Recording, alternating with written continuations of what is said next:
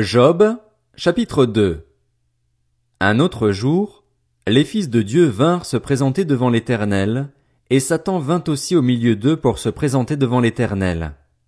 L'Éternel dit à Satan, D'où viens-tu? Satan répondit à l'Éternel, De parcourir la terre et de m'y promener.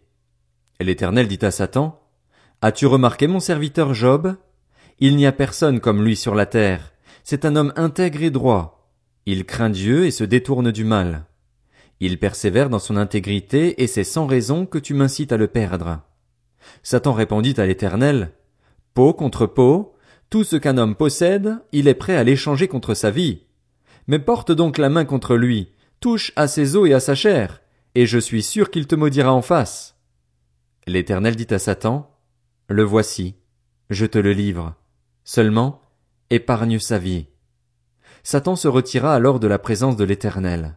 Puis il frappa Job d'un ulcère purulent, depuis la plante des pieds jusqu'au sommet du crâne. Job prit un tesson pour se gratter et s'assit sur de la cendre. Sa femme lui dit, Tu persévères dans ton intégrité? Maudis donc Dieu et meurs. Mais Job lui répondit, Tu tiens le langage d'une folle. Nous acceptons le bien de la part de Dieu, et nous n'accepterions pas aussi le mal? Dans tout cela, Job ne pécha pas par ses lèvres. Trois amis de Job apprirent tous les malheurs qu'il avait frappés. Il s'agissait d'Eliphaz de Théman, de Bildad de Shuar et de Tsophar de Naama. Venus chacun de son pays, ils se concertèrent pour aller exprimer leur compassion à Job et le réconforter. Ils l'aperçurent de loin, mais ils ne le reconnurent pas.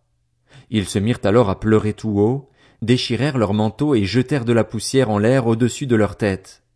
Pendant sept jours et sept nuits, ils restèrent assis par terre à côté de lui, sans lui dire un mot, car ils voyaient à quel point sa douleur était grande.